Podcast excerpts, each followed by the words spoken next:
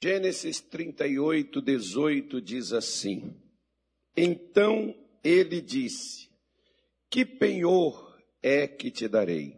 E ela disse: O teu selo e o teu lenço e o teu cajado que está em tua mão. O que ele lhe deu, e entrou a ela, e ela concebeu dele. Depois você leia é, esses, esses capítulos aqui de Gênesis, começando do 36 em diante, até o 38, por exemplo, você vai ouvir falar com mais frequência deste homem chamado Judá. Ele que era da tribo de onde veio o Salvador, veio o Senhor. Judá, ele foi um dos que deram a brilhante ideia né, de não matar José, mas vendê-lo para o Egito. Inclusive, foi ele que fixou o preço. Né, e venderam o José, e depois daquilo dali, não prestou mais a vida dele. A vida dele foi assim, de um declínio espiritual cada vez pior do que o outro. Ele, por causa da culpa que carregava, daquilo que causou ao seu próprio pai, e não soube não soube lidar com aquele sentimento, porque tudo que você sente de culpa por qualquer coisa, seja você culpado ou não. Eu gosto de um versículo, por exemplo, que Jó, no capítulo 22 do seu livro, acho que o versículo, se não me falha a memória, acho que é o 29, mas deixa eu conferir aqui, para mim não te dar errado. Né? Mas Jó diz uma coisa muito interessante nesse versículo, que ele diz assim: Quando te abaterem, então tu dirás: haja exaltação, e Deus salvará ao humilde. E o versículo 30: e livrará até o que não é inocente. Sim, ele será libertado pela pureza de suas mãos. Então, olha só para você ver. Mesmo que ele não era inocente na coisa, ele foi, foi mal. Ele conspirou juntamente com seus irmãos e vendeu o próprio irmão para um, para, para um, para um povo que já, eles jamais achariam que veriam o José nas suas vidas. E ele contribuiu com isso. A partir dali, o que, que aconteceu com este homem chamado Judá? O primeiro erro dele aí no próprio capítulo 38, foi sair de perto de seus irmãos. Eu sempre falo uma coisa, irmão. A gente não vai, a gente não vai ver, mas no nosso fim só fica dois tipos de pessoas do nosso lado. Quem são elas? A família e os melhores amigos que você tenha. São essas pessoas que vão ficar. Portanto, Procure lidar com a sua família de um modo que você não quebre esse relacionamento familiar, porque na última hora nossa é o que fica do nosso lado, são essas pessoas. E os melhores amigos que você tem. Faça amigos. Às vezes a gente não, não, não, não se conseguíssemos muito, amém. Mas se não conseguir, pelo menos poucos é necessário. Ah, pastor, eu, eu não tenho amizade com ninguém. Então você tem um problema, um problema sério contigo mesmo. Não, mas as pessoas são muito falsas. Cuidado, que pode ser que você também esteja sendo e não está percebendo. Às vezes nós somos imunes ao nosso cheiro. Então, nós achamos que às vezes o problema está nos outros e às vezes o problema está com a gente. Então, o Judá, ele cometeu um dos piores erros que ele poderia cometer. Foi, foi, se a pessoa vai errando e não conserta, a, a, a, a tendência é que vá piorando. O próprio salmista, por exemplo, diz que um abismo chama outro abismo. Um problema não resolvido, ele vai gerar outro problema. Se a pessoa, por exemplo, mais ou menos uma vez um médico disse para mim, eu não sei, eu estou pegando as palavras dele, ele disse assim para mim, pastor, a diabetes ela não mata, mas ela vai trabalhando dentro da pessoa de uma forma que vai atacando os órgãos vitais e vai levar aquilo ali que vai levar a pessoa à, morte. que vai levar a pessoa à destruição. Ou seja, se não cuidar de uma coisa, ela leva a outra. Assim, Judá, por exemplo, quando teve o problema com José, ele não, ele não cuidou daquilo. E aquilo dali foi só trazendo mais problemas, a tal ponto que ele preferiu sair de perto da sua família e foi morar com os cananeus. Procurou um homem chamado, um homem de Adulão, chamado Ira. Até o nome do camarada é até interessante, Ira. Com quem você está? Com quem é seu amigo? Meu amigo é Ira. Às vezes os amigos de alguns é mentira. Né? Gosta de andar com gente mentiroso, gosta de andar com gente falsa, enfim, às vezes a pessoa vai se agregando, vai perdendo seus valores, às vezes a pessoa vai saindo de perto daquelas pessoas que ela deveria estar, mesmo que não sejam pessoas perfeitas, mas são pessoas melhores do que para onde ela está indo.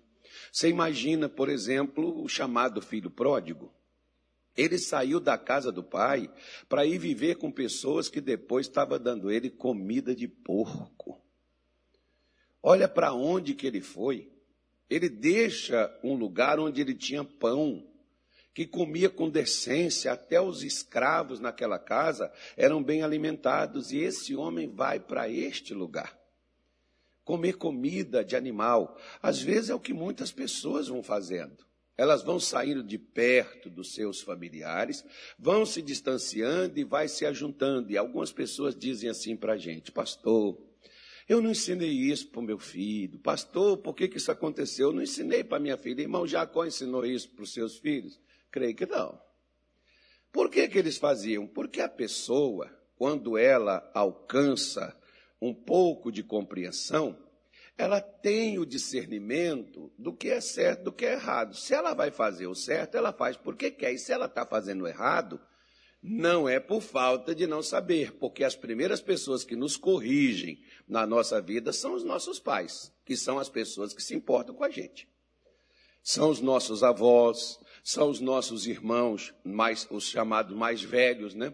São esses que nos corrigem, tios, aquelas pessoas próximas a nós que chega, que nos aconselha, que nos orienta, que chama a nossa atenção para determinados tipos de condutas erradas que a gente está conduzindo a nossa vida. E dali por diante, se não parar, vai só piorando, como foi o caso do Judá. A tal ponto que ele casou com uma mulher cananeia. Já era proibido naquele tempo. Não foi Moisés que proibiu isso, não. Moisés só legalizou, quer dizer, só botou lá escrito. Mas Deus já tinha dito. Você vê Abraão, por exemplo, ele mandou o seu servo ir até a terra do seu povo e buscar de lá uma mulher para casar com Isaac. E que não deixasse, em hipótese nenhuma, Isaac casar com uma mulher daquela região o que foi o contrário do Esaú. O Esaú casou com as mulheres de lá e a Bíblia diz que aquelas mulheres foram uma perturbação de espírito para Isaac. Então você vê, por exemplo, como que as pessoas às vezes vai se ajuntando e ao invés de melhorar vai só piorando. Para piorar, ele teve dois filhos, três filhos com essa mulher. E esses três filhos tinham uma natureza do cão. Mas não é só isso, não. Porque o cão já trabalha antecipadamente. Satanás ele não pode prever o futuro, mas ele pode mais ou menos vislumbrar assim o que pode acontecer com você. Como, por exemplo, se você está vendo uma programação evangélica na sua TV, na sua rede social, se você está participando de uma igreja, Satanás já logo, ele não sabe o seu futuro. Isso ele não tem condição de saber, não, irmão. Tire isso de sua cabeça. Ele não tem condição de saber, mas ele pode mais ou menos imaginar da seguinte forma: se esta pessoa continuar com isso aí, ela vai descobrir o plano que tem para ela. E se ela descobrir, eu estou perdido, porque é, eu vou perder mais um. Então ele já prevê aquilo dali e ele vai atravessar na sua frente, como atravessa na minha, não só uma vez, né? mas vai atravessar sempre na nossa frente para tirar sempre a gente do plano. Isso aqui já era Satanás conduzindo, porque se da tribo de Judá é que nasceria o Salvador, o Messias, por que, que ele estava trabalhando em cima daquilo? Por que, que Satanás, pastor, por que, que acontece tanta coisa ruim com crente? É, você está entendendo agora, não dá? Ou, tá, ou não está dando para entender? Por que, que acontece tanta coisa com a pessoa de Deus? Simples, irmão. Você virou de Deus, você virou alvo do inferno. Os canhões das trevas estão virados para você. Pode ocorrer várias coisas na sua vida, mas existe uma maneira de você se proteger disso. Se você for cedendo a essas investidas do inimigo, você vai piorando a cada dia. Agora, se você se estabelecer em Deus, se firmar em Deus, você neutraliza isso. Que é isso que às vezes as pessoas não entendem. Pensa que tudo o que acontece com elas foi Deus que designou que aquilo dali sucedesse, aquelas coisas fossem feitas daquela forma. Tudo bem. As coisas podem dar errado para você, como deu para José? Pode. Mas quando as coisas dão errado, onde você confia? Você cede a elas ou você permanece firme na fé? Por que, que dá exemplo de José? Por que, que o Judá não permaneceu firme na fé?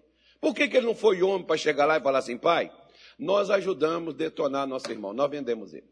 E eu e fui eu que dei o preço. Vendemos para fulano, fulano e fulano e não sabemos para onde que foi. Agora só nos resta confiar em Deus. Se o senhor quiser bater, se o senhor quiser fazer o que o senhor quiser, Jacó não faria.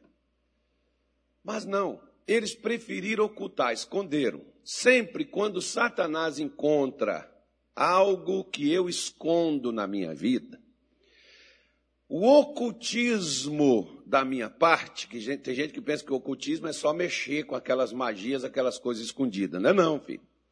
Tudo que está escondido na minha vida dá a Satanás um poder para me visitar quando ele quiser. Provérbios 28, 13, o Senhor Deus, através de Salomão, diz: Aquele que esconde a coberta, as suas transgressões, nunca prosperará. Olha que colocação, nunca. A palavra prosperar não é só você ter dinheiro. Que tem gente que tem dinheiro, mas as coisas não dão certo para elas. No amor, misericórdia. Não dá certo com ninguém. Casa com um, casa com outro, não dá certo. Está procurando a alma gêmea, igual o cantor, até hoje não acha. Não, né? não encontra a alma gêmea. Às vezes, até a pessoa tem uma certa prosperidade. A vida financeira dela, pelo trabalho, pela luta que a pessoa tem, ela prospera. Mas às vezes tem uma deprê, tem uma ansiedade. Para dormir são calmantes fortíssimos. A pessoa vive a poder do medicamento. E nem assim tem qualidade de vida, porque prosperar é a pessoa dar certo em todas as áreas da vida dela. Ainda que seja pouco, mas ela tem. A gente pensa que prosperidade está ligada a dinheiro, não é? A palavra prosperar significa dar tudo certo para alguém. Por isso que ele diz: se eu encobrir os meus erros, as minhas falhas, eu nunca, diga assim, é nunca, não é de vez em quando, não. Tem, é, nunca vai dar certo. Às vezes a pessoa recebe uma oração, tem um alento, pinta ali um pouquinho de luz na vida dela, depois apaga de novo. Pastor, eu sou assim. Começa, vai, depois, puf, volta. Por quê? Porque tem coisa oculta. Tem algo, às vezes, lá do seu passado, escondidinho dentro da sua vida. Você não sabe. Às vezes você nem lembra. Mas tá. Mas Judá lembrava. Né? Claro que lembrava. Ele só não, não queria se abrir. Ele só acobertou. Por isso que as coisas não deu certo para ele. Aí ele casa com essa mulher, tem três filhos com ela. O filho mais velho, ele pegou uma moça chamada Tamar, daquela região também, casou o filho com ela, e esse cidadão botou no seu coração que não teria filho, que não daria, que não teria filho com aquela mulher. Olha lá, de novo a coisa acontecendo, né? Morreu. Ou ele pega o outro irmão, o segundo, o segundo filho dele, dá para essa mulher, porque havia o costume naquele tempo já, que é chamada a lei do levirato, que quando uma, um, o homem casasse e ele tivesse mais irmãos, e ele casou e não teve filhos com a mulher com quem ele casou, o irmão, não, o segundo ali na hierarquia ali, assumiria a esposa daquele homem. E daria descendência àquela família, continuaria aquela descendência. O segundo também fez a mesma coisa, até um pouco pior do que o primeiro. Porque a Bíblia diz que o segundo filho de Judá, que casou com essa mulher, no momento que ele entrava a ela, no momento que ele tem intimidade com ela, eles faziam a mesma coisa que faziam-se com a prostituta. Naquele tempo não tinha preservativo, como hoje as pessoas usam, quando vai se relacionar com qualquer pessoa, né?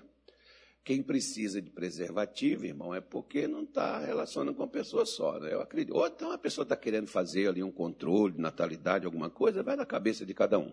Mas muitos, por exemplo, usam mais o preservativo para uma questão de relacionar e não pegar uma doença venérea, alguma coisa assim, com a, com a pessoa. O melhor, o melhor, melhor meio né, de não pegar uma doença venérea né, ou qualquer outra doença que passa por meio de um contato sexual, é ter um parceiro só. Deus criou isso, inventou isso há muitos anos. Né? Então, deixa a gente explicar, senão as pessoas pegam meias palavras que a gente fala e vai dizer que a gente está falando coisa que a gente não disse. Então, é uma forma de, de, de mostrar isso a você. Então, para evitar que você não engravidasse uma prostituta, o que, que o camarada fazia? Quando ele ficava com a mulher, na hora que ele ia ejacular, ele tirava para fora, para não ter filho. Então ele tratou a mulher dele como uma prostituta. Às vezes tem homem que é o que ele faz com a esposa. Ele trata ela como se ela fosse uma prostituta. Hoje não é dia do, do, do, do namorado, né? é dia 13 de junho, mas é um domingo. E às vezes é bom que você saiba disso. Por quê? Porque uma mulher, ela tem que ser respeitada. Ela não pode ser tratada de qualquer forma. Uma mulher mal amada é o um inferno dentro da casa e na vida de um homem. Todo homem que na vida sentimental não dá certo é porque é um, sei lá, um touro, alguma coisa nesse sentido, né? Parece que não é humano. Porque mulher, ela, ela, ela tem que ter o respeito, principalmente do seu marido. Por isso que Deus mostra, por exemplo, olha, maridos, amai vossas mulheres. Tratai-as com quê? Com respeito, com dignidade, honrando ela. Ela é o vaso mais frágil, a mulher tem sentimentos.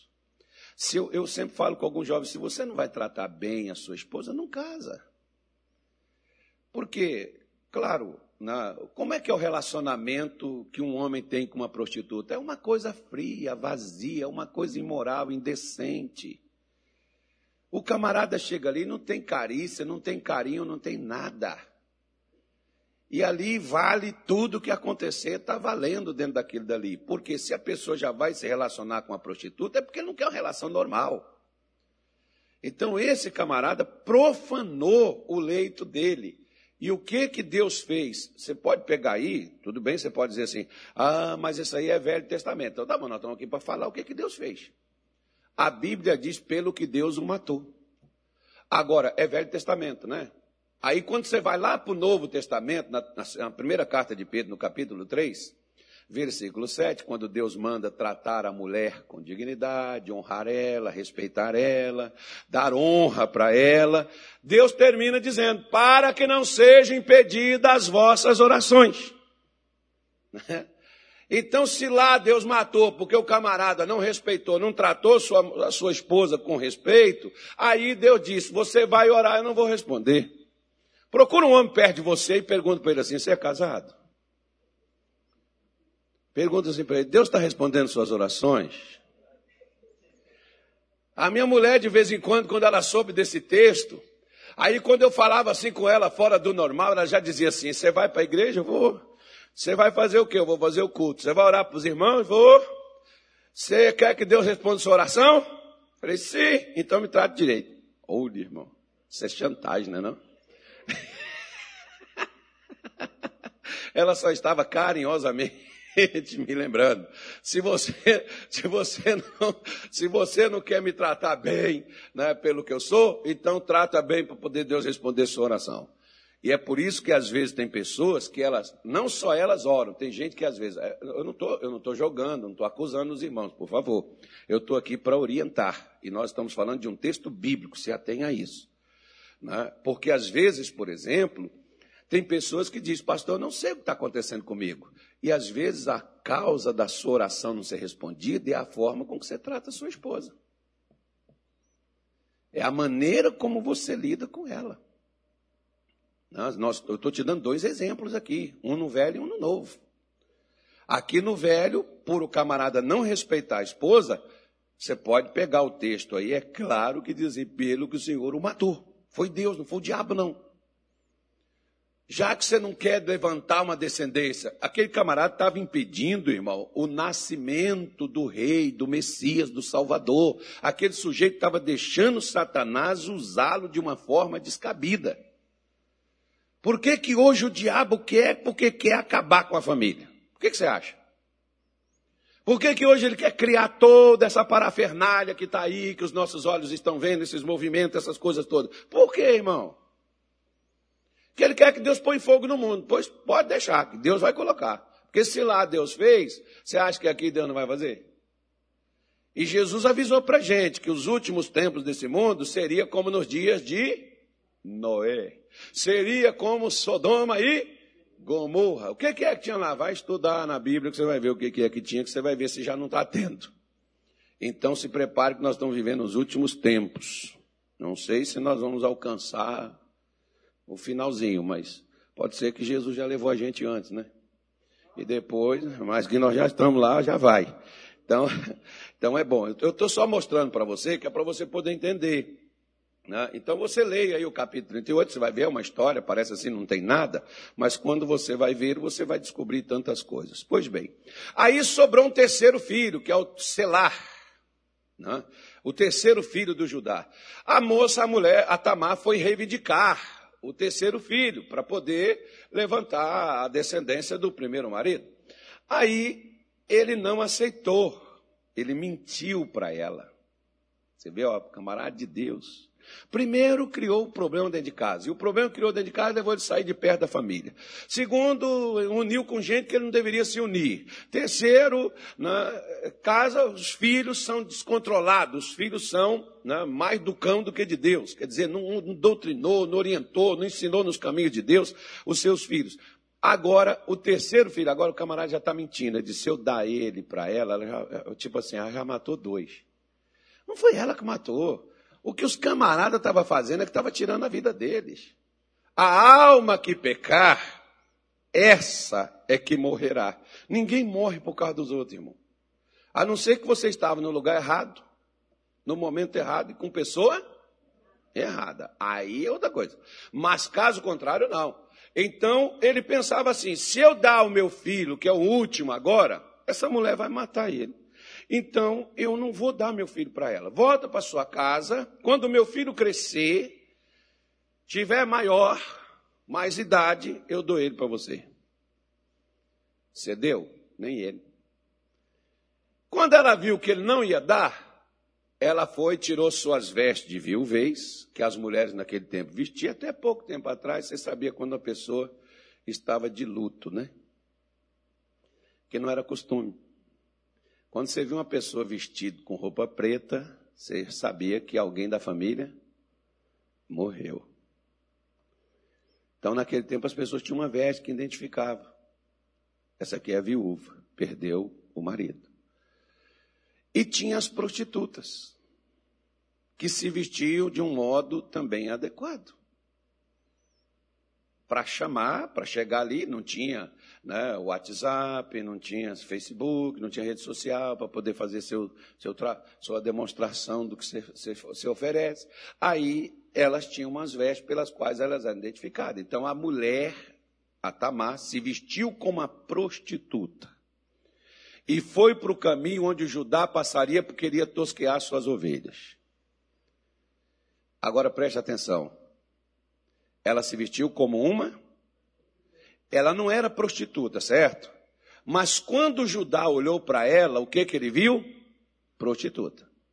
Então é nisso que eu quero que você se atenha. Estou explicando direitinho para os infernautas não fazer confusão, que é eles que fazem. Aí, quando ela se passou por prostituta, então nós vamos lidar a questão do espírito, da motivação. Por isso que aí eu vou chegar. O que Satanás quer tirar de você? O que Satanás queria tirar de Judá? Ele tirou três coisas, inutilizou ele. Se Satanás tirar essas três coisas da minha vida, ele inutiliza você. Você pode ter promessa, você pode vir na igreja, receber oração, botar azeite, andar dentro do barril de óleo, ungido, consagrado, sua vida nunca mais vai prestar. Por quê? Porque essas três coisas só você libera para ele. Diga graças a Deus. Porque Pedro diz assim: o diabo, vosso adversário, anda ao, ao vosso derredor, buscando a quem ele possa tragar. Ou seja, ele não pode tragar qualquer pessoa. Tem que haver. A pessoa tem que ceder. A pessoa que ele traga é a pessoa que dá a ele a abertura para tal. Então, quando Judá passou, ele foi fazer uma proposta para a mulher ficar com ele, a prostituta ficar com ele. E ele prometeu para ela um animal. Só que ela disse: cadê o animal? O animal não está contigo. Ele, não foi, ela não pediu garantia, ela não pediu nada. Ele que ofereceu, que penhor eu te darei. Alguém aqui já penhorou alguma coisa na Caixa Econômica, por exemplo? Se você vai lá e penhora e você não volta para pagar o que você pegou, você perdeu o que você deu como garantia. O que que ele deu como garantia para ela? Um selo. Em outras palavras, pode ser um anel. Você vê que antigamente os reis, o rei Dario, por exemplo, para que, que o selo serve, pastor? Serve, serve para uma coisa. Para dar garantia. O correio tem selo? Tem, né? Pois é, você põe um selo. Você põe um lacre. É aquilo que tem no correio. Estou perguntando no correio que o irmão trabalhava ali no correio. Agora ele já está de boa. Está só em casa com as pernas para cima, louvando a Deus. É brincadeira, tá? Mas põe o lacre para quê? E se o lacre tiver violado, qual é a recomendação? Não receba. Por quê? Porque pode, houve violação do produto e pode ter modificado o que você pediu. Então, para que, que se colocava o selo como o rei Dario, quando colocou a, a, Daniel dentro da cova dos leões, ele colocou o selo do seu anel. O anel está no dedo dele, ele não tirava. Quando não tirava, não, não estava no dedo, carregava no pescoço o lenço ou o cordão, como aqui diz. Se você pegar, você vai ver que muitas pessoas, elas eram identificadas por causa desse anel, desse sinete. E elas usavam isso pendurada no pescoço. Se você pegar filmes hoje, por exemplo, você vai ver muitos egípcios, até o próprio faraó usava aquele negócio aqui pendurado aqui. Era aquilo que dá identificação. Né? O, o, o, o, Judá, então, oferece para ela: o que você quer que eu te dê como garantia? Ela diz: me dá o teu selo, me dá o teu lenço e me dá o teu cajado. Eu vou falar para você agora só sobre o selo. Como eu te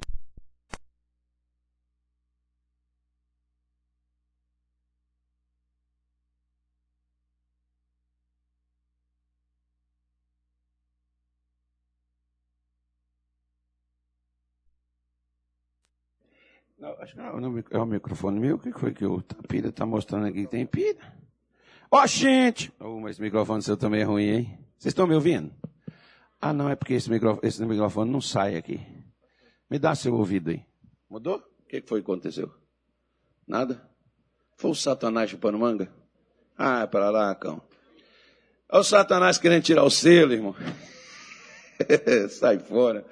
Então veja bem.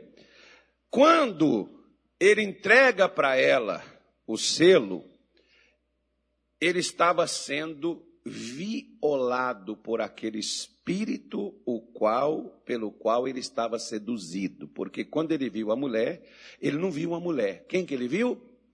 Uma prostituta. Então entenda bem. Às vezes o camarada, por exemplo, ou a camarada, a pessoa pensa assim que é uma coisa que ela está vendo que é diferente daquilo que de fato é. O que, é que tem a ver, pastor? Tem nada a ver, isso aí não existe, isso é coisa da cabeça dos outros e tal, tal, etc, etc, tal. Ok, tudo bem. O que que esse selo significa? Significa que eu não posso, não, não, ali tem uma garantia que existe algo que é puro, que é autêntico, que é verdadeiro, algo ali que não foi violado.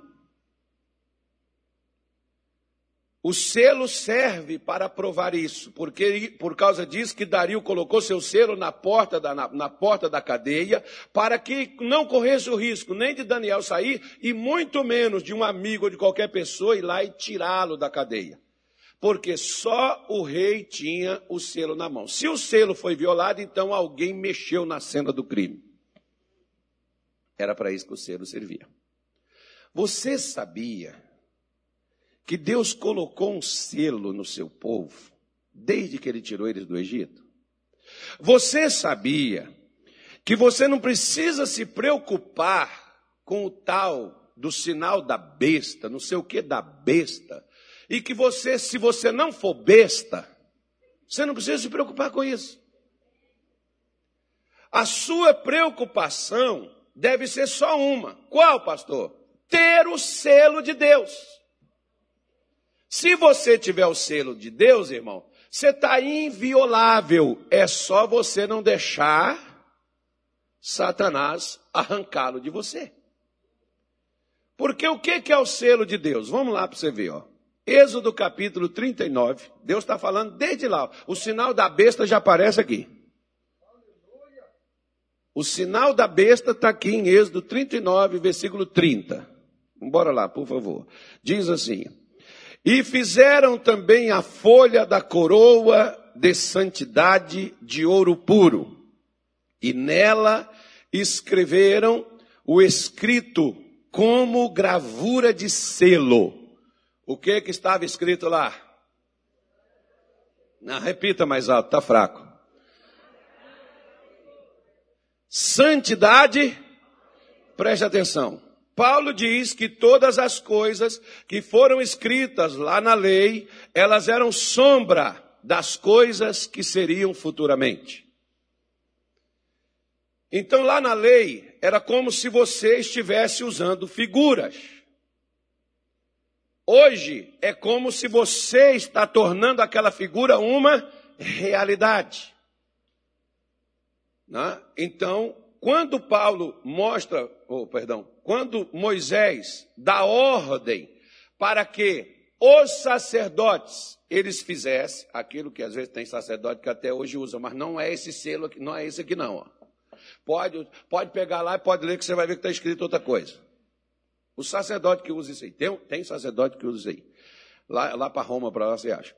Aí, os sacerdotes, eles todos eram escritos naquilo que se colocava, esqueci o nome daquela pecinha, esqueci o. Aqui está coroa, mas não é bem coroa, não. Oi? Não, não é o gorro, não. É, é, não, não é o diadema, não. Eu esqueci, eu esqueci o nome. Falhou, falhou. Já passei dos 50, dormi poucas a noite, não, não, não lembro mesmo. Aí, aí tinha um nome, tinha um nome isso aqui. Não, não é, aqui está escrito coroa da santidade, mas ela tinha um nome que é aquela que põe sobre a cabeça. E nessa parte que cobria aqui a testa, bem aqui, ó, colocou aqui, né, aquele lá que o, a santidade lá de Roma também usa, põe assim. Aí está aqui escrito assim, ó. Aqui nos, nessa daqui, Deus mandou escrever. Santidade ao Senhor. Então, se eu estava andando né? Eu era sacerdote, o Bosco, o Tony, o Jonatas. Nós todos somos sacerdotes. Eu olhava para eu olhava o Bosco e o que que eu via? Eu não via só o Bosco. Batia primeiro para me olhar nos olhos dele. Eu ia ver escrito assim por cima da testa dele, ó, santidade ao Senhor. Se eu não tivesse vivendo uma vida santa, o Bosco não estava falando nada comigo, mas já estava me cobrando. Olhou para o Tony, a mesma coisa. O Tony não falou nada. Ele só estava olhando para mim. Eu já estou vendo na testa dele, santidade ao Senhor. Olhei para o Jonas, a mesma coisa, santidade ao Senhor. O que que Deus queria com aquele selo? Marcar o seu povo. O povo de Deus não é marcado porque vem na igreja e lê Bíblia ou porque ora. O povo de Deus é marcado porque vive em santidade. Se você ou eu vivemos em santidade, não se preocupe com a besta e nem com os bestas. Se preocupe não. A única preocupação nossa é viver, andar em santidade ao Senhor. Aí você pode me dizer assim, mas aí está falando do sacerdote. Ok. Vai lá para Apocalipse, então, capítulo 1, versículo 5, você vai ver 5 e 6, você vai ver, para o nosso Deus os fizestes reis e sacerdotes. Por isso que eu estou dizendo para você que desde lá do deserto, Deus já estava mostrando quem é que teria o sinal da besta. Quem é que seria o besta? Porque todo o seu povo deveria ser um povo santo. Por isso que o Senhor Deus, quando você pega, por exemplo, o capítulo 1 da primeira carta do apóstolo Pedro, versículo 19, Pedro começa a mostrar, e Pedro começa a falar, porque eu, Senhor, sou santo, então sejam santos em toda a vossa maneira de viver. Em tudo que eu faço, eu tenho que mais ou menos imaginar da seguinte forma, no meu lugar, o que Jesus faria. Como ele lidaria com essa situação? Se fosse ele no meu lugar, como é que ele seria? Então, eu tenho que verificar como é que Jesus procederia, responderia, agiria, para que eu possa fazer também da mesma porque santidade não é você isolar num lugar, santidade não é você se distanciar das pessoas. Tem gente que pensa que santidade é não falar com ninguém, é não conversar com ninguém, é se isolar das pessoas. Não, irmão, santidade é você não fazer o que os outros fazem, fazer o que Deus te mandou fazer no meio dos outros. Jesus só saiu do nosso meio porque ele veio cumprir sua missão, porque ele não era daqui. Mas ele veio para o nosso meio saindo de onde ele vivia, que era no meio da santidade, e ele veio na sua santidade e viveu essa santidade enquanto ele esteve aqui na terra. E depois que ele saiu daqui, ele não saiu daqui violado, porque ele guardou a santidade que ele tinha. Porque o diabo conseguiu tirar a vida de Jesus, mas não conseguiu tirar a sua santidade. O diabo pode tirar a sua vida, mas ele não pode tirar a sua santidade. Porque se ele tirou a sua santidade, ele violou você. E se ele violou você, ele te destrói. O selo é a proteção de Deus. É a garantia que eu sou de Deus. Não, eu, eu não eu, eu, tem uma coisa que eu não me preocupo, nunca me preocupei depois que eu conheci Jesus, é de não querer provar para ninguém que eu sou de Deus. Sabe por quê? Não é você que vai abrir a porta para mim. E só tem uma coisa. Quem pode dizer se eu sou ou se eu não sou? Eu não posso dizer de você, você não pode dizer de mim, você não pode dizer de ninguém, porque o único que sabe se você é ou se você não é, é Deus. Porque se eu sou, o selo de Deus é posto na minha vida. Agora existe uma maneira da gente perceber. A gente pode, por exemplo, imaginar da seguinte forma: toda pessoa que é santa, que vive em santidade, Deus não está dizendo para mim ser santo na Santa Ceia. Ele está mandando eu ser santo no meu proceder, na minha maneira de viver. Ser santo no meu casamento, ser santo nos meus negócios, ser santo nas minhas conversas, ser santo em tudo que eu faço. Não é ser é, um extremista, mas ser santo. Né? Fazer a coisa certa, se afastar daquilo que é errado. Porque ser santo é a gente se afastar do erro. Quer ver só? 2 Timóteo 2, versículo 19. Vamos embora lá. 2 Timóteo 2, 19. Vamos ver, nós estamos vendo só sobre o selo. Depois nós vamos falar sobre o resto, mas eu não vou falar hoje não. Versículo 19 diz assim: 2,19 de 2 Timóteo. Todavia, o firme fundamento de Deus fica firme tendo este selo. A mesma palavra selo usado lá em Gênesis 38, versículo 18, é a mesma palavra selo também utilizada aqui. Ela não muda. Então está falando de uma mesma coisa. Né? Qual é o selo de Deus aqui que Paulo falou? O Senhor conhece os que são seus. O Senhor conhece os que são seus. E qualquer que profere o nome de Cristo, o que é que essa pessoa faz, irmão? Tá baixo, fala de novo. Qualquer que profere, qualquer que chama, qualquer que usa, qualquer que invoca o nome de Jesus, o que que essa pessoa faz automaticamente? Se aparta da iniquidade. O que é iniquidade, pastor? Iniquidade é erro, irmão.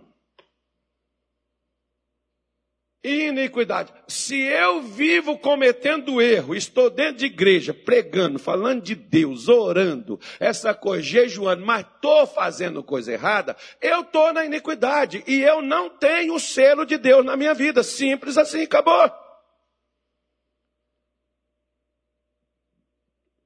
Porque é impossível que uma pessoa tenha o selo de Deus. E quem não tem o selo de Deus já tem o selo de quem? Da besta. E os caras estão preocupados com a marquinha na mão ou na testa, irmão. Até os crentes. Quer ficar preocupado com isso? Fica. O problema é seu. Porque Deus conhece os seus. Deus sabe quem é quem. Deus não conhece na forma em que ele te vê. Ele conhece na forma em que você não se expressa, porque ele conhece o que está dentro do nosso coração escondido. Por isso que toda pessoa, quando ela se converte, não é pastor que manda. Aí fora diz assim para a gente: não, Deus, é, Deus, é, é, esses pastores fazem lavagem cerebral nas pessoas, entenda bem. Um dia eu vi uma coisa, um camarada me contou um negócio lá em Belém do Pará. Digam graças a Deus. Lá, só lá em Belém do Pará. Não, aqui também vai ter, que isso aqui é coisa boa. Então, eu cheguei lá, eu preguei sobre, sobre, sobre, não sei nem o que foi pregação que eu fiz, mas o, o, o, chegou um casal comigo, conversou comigo e tal, e aí eles foram embora. Chegou o homem, a mulher, conversou comigo e tal, foi embora. Passou uns tempos, quase um ano mais ou menos. Eles pediram para dar um testemunho. Aí, acho que foi, a pregação acho que foi é, 1 aos Coríntios 6, 6, 10, né, que eu estava falando sobre fornicação, prostituição, essas coisas assim que Paulo falou que tinha dentro da igreja de Corinto. E aí esse casal pediu para dar um testemunho e ele contou, pastor, a primeira vez que nós viemos aqui, eu e agora eu posso falar, a minha mulher, nós vivíamos juntos, nós não éramos casados. Quando eu vim aqui, o senhor pregou sobre fornicação. Eu cheguei com ela e nós fizemos o seguinte: eles não me contaram isso, eles contou no dia do testemunho. Coisa bonita, que é quando a pessoa converte, ela converte mesmo, acabou. Ninguém precisa mandar ela fazer. Se, se você precisa me mandar fazer as coisas e me mandar deixar as coisas erradas, eu ainda não, eu ainda não tenho um selo de Deus na minha vida. Eu preciso dele. Eu não fui selado, porque eu sou violentado qualquer hora. Vem um mau pensamento, vem uma coisa, eu vou lá e faço. Então esse, esse, esse senhor virou e disse assim: agora é minha esposa esta aqui. Porque antes nós vivíamos juntos. Eu vim aqui, o senhor pregou, e eu conversei com ela e disse assim: Você vai voltar para a casa da sua mãe, eu vou ficar na nossa casa. Ele já tinha casa, já tinha tudo. Nós vamos namorar, nós vamos começar tudo de novo. Nós vamos namorar. Vamos fazer o noivado e depois nós vamos fazer o casamento e depois do casamento você vem para casa. Esse tem o selo de Deus. Eu não conversei com eles em particular, eu não mandei eles fazerem isso. Eles escutaram a palavra de Deus. E eles viram que eles tinham, estavam, tinham errado e permaneciam errado.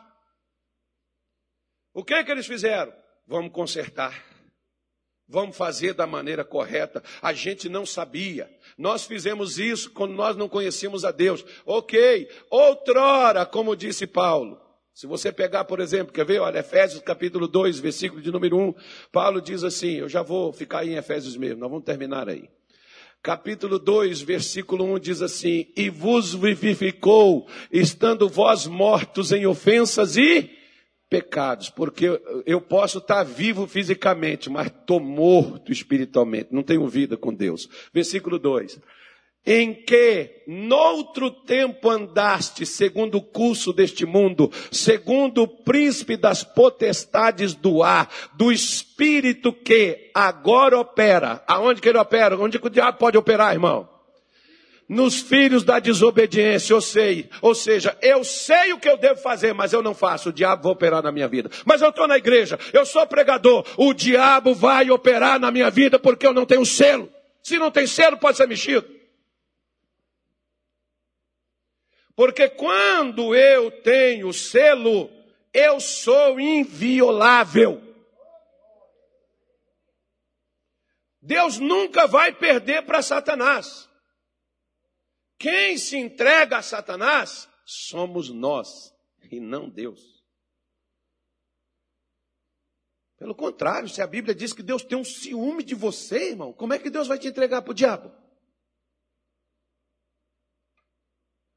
Aí, você vê Paulo dizendo, ó, em outro tempo você andou. Aquele rapaz chegou, ah, bom, nós fizemos isso. Nós erramos nisso. Então volta. Conversa com sua mãe, volta para casa dela. Nós vamos namorar. Tudo certinho, bonitinho. Olha que como ele honrou sua esposa. Eu não vi mais aqueles irmãos, eu saí de lá, eu não, eu não vi mais ninguém. Eu nunca mais voltei lá. Eu não sei como eles estão mas eu acredito que eles estejam felizes, sabe? Porque quem honra a Deus é honrado também por ele. Então, Efésios capítulo 1, versículo 13, vamos lá para você ver o que é o selo de Deus. Porque o mesmo, a mesma palavra selo é a mesma que se refere a este aqui. Diz assim: Em quem também vós estáis, depois que ouvistes a palavra do quê? Da verdade o evangelho da vossa salvação, e tendo nele também crido. Se eu ouvir a palavra da verdade, ouvir, ouvir a palavra da verdade, o que que Jesus disse? A verdade liberta. O evangelho é evangelho do que? Da salvação, da libertação, do perdão, da graça de Deus, do amor de Deus, da bondade de Deus, do perdão de Deus. É esse o evangelho da salvação que a Bíblia nos mostra. Se eu criei nisso, o que que é feito quando eu criei? Fostes selados com o Espírito Santo da promessa, o qual é o penhor da nossa herança para a redenção da possessão de Deus, para louvor da sua glória. O diabo quer um penhor para me ter nas mãos dele. Deus não me pede, Deus me dá. Ele diz: esse aqui, esse selo que eu estou te dando, é a garantia da sua salvação. É a garantia que o dia que eu for arrancar da terra os meus, que eu for trazer para cá para comigo, você estará aqui comigo para sempre. Você não precisa temer nem a eternidade, nem o momento que você vive. Você só tem que ter o selo. Se você está sem selo, você tem que ter esse selo na sua vida. Qual é esse selo? Esse selo é o Espírito Santo, irmão. Onde tem Espírito Santo não haverá sinal de besta. Porque não tem mais besta aí. Nós não somos mais besta. Deixamos de ser besta. Amém, irmão? Nós não somos mais. Nós éramos da besta. Porque quem não tem o sinal de Deus já é da besta. E olha para o seu irmão e fala assim: irmão, você já não é da besta mais não. Você não se preocupe com a besta. Você era besta, agora você não é mais. né? Você tem uma garantia, porque o penhor é a garantia, e Deus está me dando a garantia de que eu serei redimido. Redimir é tirar de um lugar para o outro, e vai chegar uma hora que Deus vai tirar o seu povo daqui da terra. E eu espero estar lá, e eu quero estar lá, e eu tenho certeza que eu estarei lá. Por quê? Porque eu tenho uma garantia. Qual é essa garantia, pastor? O Espírito Santo que me foi dado.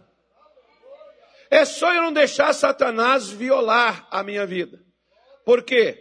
A primeira coisa, que o diabo quer fazer não é você pecar, não sou eu pecar. Ele quer fazer uma coisa com a gente. Qual? nos afastar de Deus. Por quê? Se Judá já estava se afastando da família, preste atenção nisso, irmão.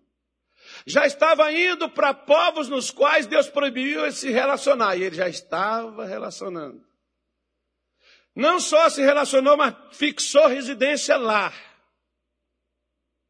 E agora, Satanás quer a garantia que ele tinha, o selo que ele tinha, que ele pertencia à descendência de Jacó, que ele era o camarada de onde viria o Messias, o Salvador. Agora quem tem na mão é Satanás, é o espírito do pecado que tem na mão, tirou dele. A presença de Deus se distanciou totalmente de Judá. Como Satanás, quando ele me traz ou traz você o pecado, ele não quer só te trazer ao pecado, ele quer te afastar de Deus. Quer ver só? Salmo 51, pega aí para você ver. Quando Davi perdeu, quando Davi prostituiu, pegou a mulher lá do, do seu do seu, seu, seu aliado e, e, e, e violou aquele lar. E mandou matar aquele camarada também. Dos dez mandamentos principais, Davi infringiu cinco. O profeta foi lá falar com ele. Versículo 11, irmão, por favor. Isso. Olha o que, que ele orou pedindo. Ele não pediu Deus o trono, ele não pediu Deus coroa, ele não pediu Deus o palácio, ele pediu Deus isso aí, ó. Não me lances fora da tua presença e não retires de mim o teu Espírito Santo. Versículo 12. Torna a dar-me a alegria da salvação sustém-me com espírito voluntário. Se você tem o Espírito Santo na sua vida, tem uma coisa que Satanás pode tirar tudo de você, menos sua alegria. Se ele não tirou o selo, sua alegria não tira, não. Ele pode tirar tudo de você, menos sua alegria. Menos a sua salvação. Ele pode deixar você sem nada. Como ele tirou de Jó, família, os filhos, deixou sua mulher. Ele tirou os bens, ele tirou a saúde, mas ele não conseguiu tirar a salvação de Jó. Jó não entregou a sua salvação a Satanás, embora a proposta de Satanás na boca da esposa de Jó foi: amaldiçoa a Deus e morre. Olha para você ver que coisa terrível. Por isso, meu irmão, o Espírito Santo é dado para o cristão. Quando eu cheguei na igreja em 1992, eu ouvi meu pastor pregar. Ele disse: a coisa que você mais precisa na vida. Não é de dinheiro se você está sem. Não é de saúde se você está doente. Não é de prosperidade se você está em dificuldade. O que você precisa é do Espírito Santo. A partir daquele dia eu mudei minhas orações por completo. As minhas orações eram para que Deus me, me enchesse do Espírito Santo, Deus me marcasse, colocasse o selo de propriedade particular. Não entre. Você não vê essas plaquinhas assim escritas assim? Não entre, propriedade particular, sujeita a multa, sujeita a não sei o quê, põe lá um monte de quem, um monte de coisa lá naquelas placas lá. Você não entrar, põe até os decretos de lei. Você não pode entrar. É propriedade particular. Então Deus põe o Espírito Santo na minha vida e diz assim a Satanás: não entra, aqui é propriedade particular, você não pode tocar, você não pode chegar aqui. Enquanto os crentes ficam preocupados com dinheiro, com comida, com coronga, fica preocupado com tanta coisa na vida, ao invés de se preocupar para ter o selo de Deus, porque aí não haverá mais preocupação, porque está marcado para sempre. Mas não é, não, nossa preocupação não é essa. E o diabo, sabendo que nós não nos preocupamos com isso, ele nos afasta de Deus, como Davi foi lá, ficou com a Batseba, prostituiu, entrou, entrou, perdeu a presença de Deus, perdeu a alegria de ser salvo. E agora o que Davi quer Ele não está pedindo, Deus, Senhor, me reconduz ao trono, Senhor, me, me traz a minha coroa. Não, ele está pedindo, Senhor, não tira o teu Espírito Santo, não me põe para fora, não me tange daqui de dentro, o que eu quero é estar com o Senhor. Deus, deixa eu voltar, Deus, deixa eu voltar. Diz alguns historiadores, por exemplo, que quando Adão foi expulso do paraíso, uma das coisas que Adão mais fazia e ficava lá tentando voltar para onde antes ele estava e não conseguia mais. Por quê? Porque Deus colocou dois querubins com as espadas fechando o caminho, para que enquanto o homem tivesse maldade no seu coração, ele não pudesse voltar àquele lugar. Por isso que Deus me dá o Espírito Santo. Por quê? Porque Deus sabe que por mais de boa intenção que eu tenha, se eu não tiver ajuda, eu não viverei em santidade. Eu não terei esse selo para que eu possa ser santo. É por isso que o Espírito não é de porco.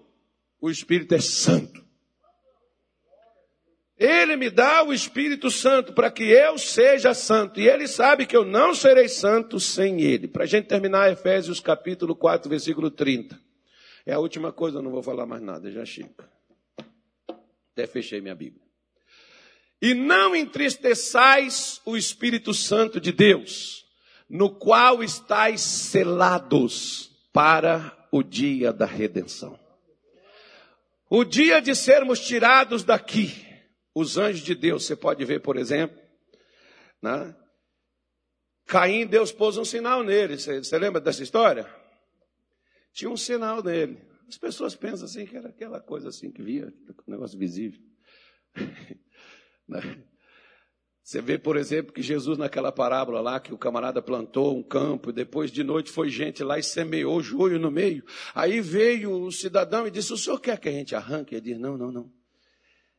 Olha o perigo, olha o perigo. Deixe crescer ambos.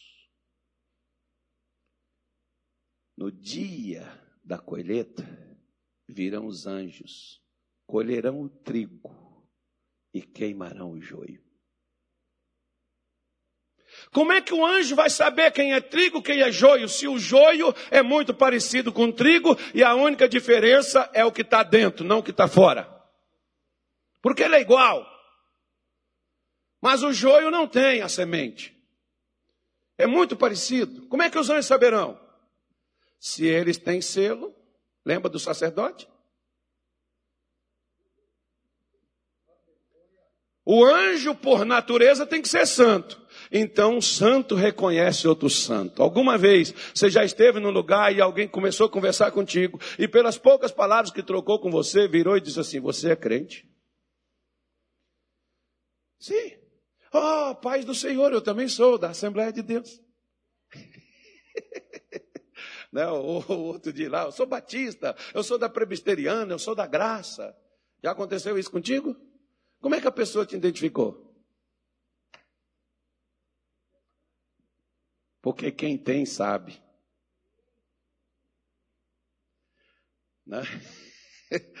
Diz aí o pessoal que tem um grupo de gente aí na sociedade que pelo cumprimento sabe se ele é ou se ele não é daquela sociedade. Eu não vou falar nome aqui para não não agredir ninguém, como soar como agressão, que não seria. Né? Então, crente, você conhece ele pelo procedimento dele. E os anjos verão o selo. Tem o selo? Esse aqui é de cima. Recolhe ele, leve ele. Tem selo? Esse aqui é de Deus, leve ele. Não tem selo? Larga para lá. Deixa aí, o fogo vai queimar.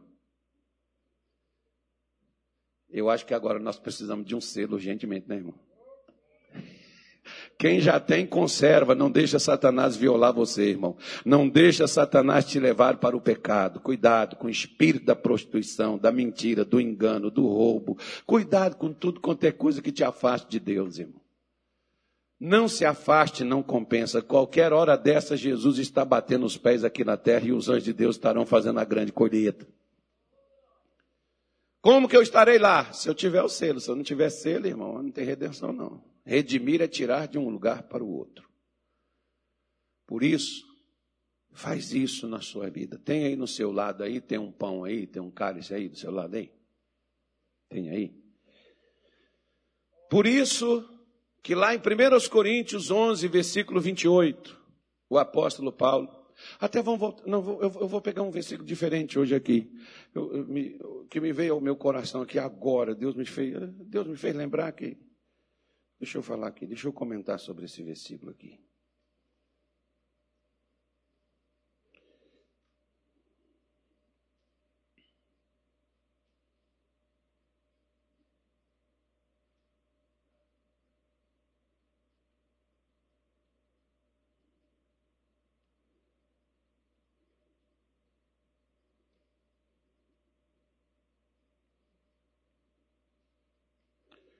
Olha só quando Paulo fala, é o versículo 19. De 1 Coríntios 11, Paulo diz assim: ele ficou sabendo que na igreja de Corinto tinha divisões, contendas, disputas, brigas, né? é, coisas ruins. E Paulo ficou sabendo que tinha aquelas coisas ali dentro. Ele foi informado dessas coisas que aconteciam dentro da igreja de Corinto e eles estavam reunidos para cear, igual hoje nós estamos aqui. Estavam ali reunidos para comer e beber. Aí Paulo pega e diz assim para eles: ó, até importa. Tem uma Bíblia que diz assim: é necessário, é bom que haja entre vós heresias. Misericórdia, o que é heresia, pastor? Heresia, irmão, é o que mais está tendo no Brasil ultimamente, até nas redes sociais. E por aí afora nas ruas, em igrejas aí. Para que os que são sinceros se manifestem entre vós. Tem uma outra tradução que ele diz assim: para que os que são sinceros é que apareçam. Quem Deus vai dar vislumbre? Deus não vai dar vislumbre ao pecado, Deus vai dar vislumbre à santidade. Deus vai pôr em evidência a santidade. É por isso que eu, eu sempre falo uma coisa, quer ver? Você, se você diz assim, ah, pastor, eu vou sair da igreja por causa da irmã Antônia. A irmã Antônia, ela pega no meu pé, a irmã Antônia, isso, aquilo, outro, tal, tal, papapá, papapá, Cristina de Foz. Ok, tá bom, você vai sair por causa da irmã Antônia, tá ok. E o seu pastor? Não, meu pastor é excelente, é um homem de Deus tal. Então por que você não olha para o lado positivo ao invés de você olhar para o negativo? E Deus até diz, ó, é bom que tenha essas coisas aí dentro. Mas eu quero adiantar para vocês que não é comer a ceia que torna vocês de Deus. O que torna vocês de Deus é ser sinceros. Os que são sinceros são esses que Deus vai destacar. São esses que Deus vai fazer aparecer. E por isso, é que nós, por exemplo, na mais, como eu te disse, por exemplo, lá de trás começou o problema de Judá, um problema dentro de casa. Deixa eu te falar uma coisa. Todo problema da minha vida começou num único lugar. Eu vou falar de mim para você não ficar achando que eu estou lhe acusando. Se eu estou com problema na minha casa, na minha família, no meu trabalho, se eu estou com um problema na minha vida, tudo começou no meu coração. Provérbios 4, versículo 23, Salomão diz: Sobre tudo que se deve guardar, guarde o teu coração, porque dele procede as saídas da vida. Se no meu coração não houver vida, no meu casamento também não haverá. Pastor, mas o senhor não conhece o marido que eu tenho? Aquilo não é marido, pastor, aquilo é um jumento. Pastor, só não sabe a mulher, aquilo é jararaca, aquilo é cascavel. E se você é da mesma espécie, fica difícil.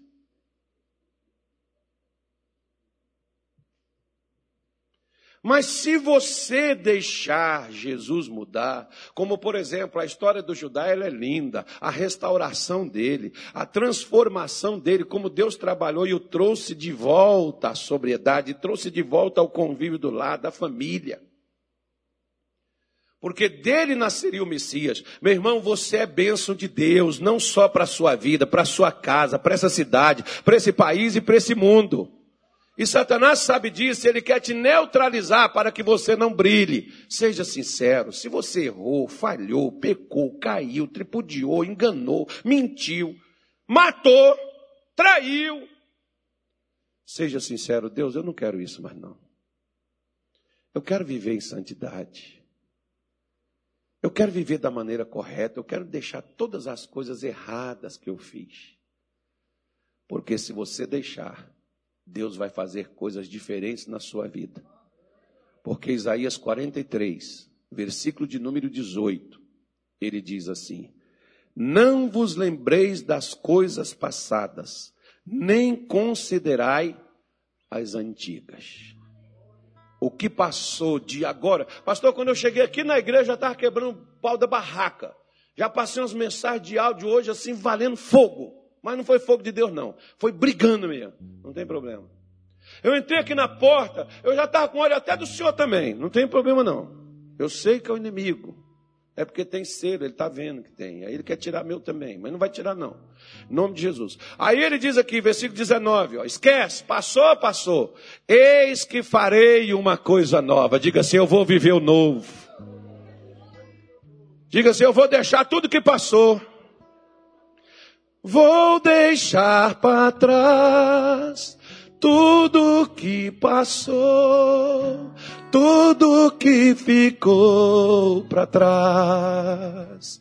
Olho pro Senhor, corro pro Senhor, seu amor me chama. E agora sairá a luz, porventura não a sabereis. Eis que porei um caminho no deserto e rios no ermo. Coisa nova Deus tem para a nossa vida, meu irmão.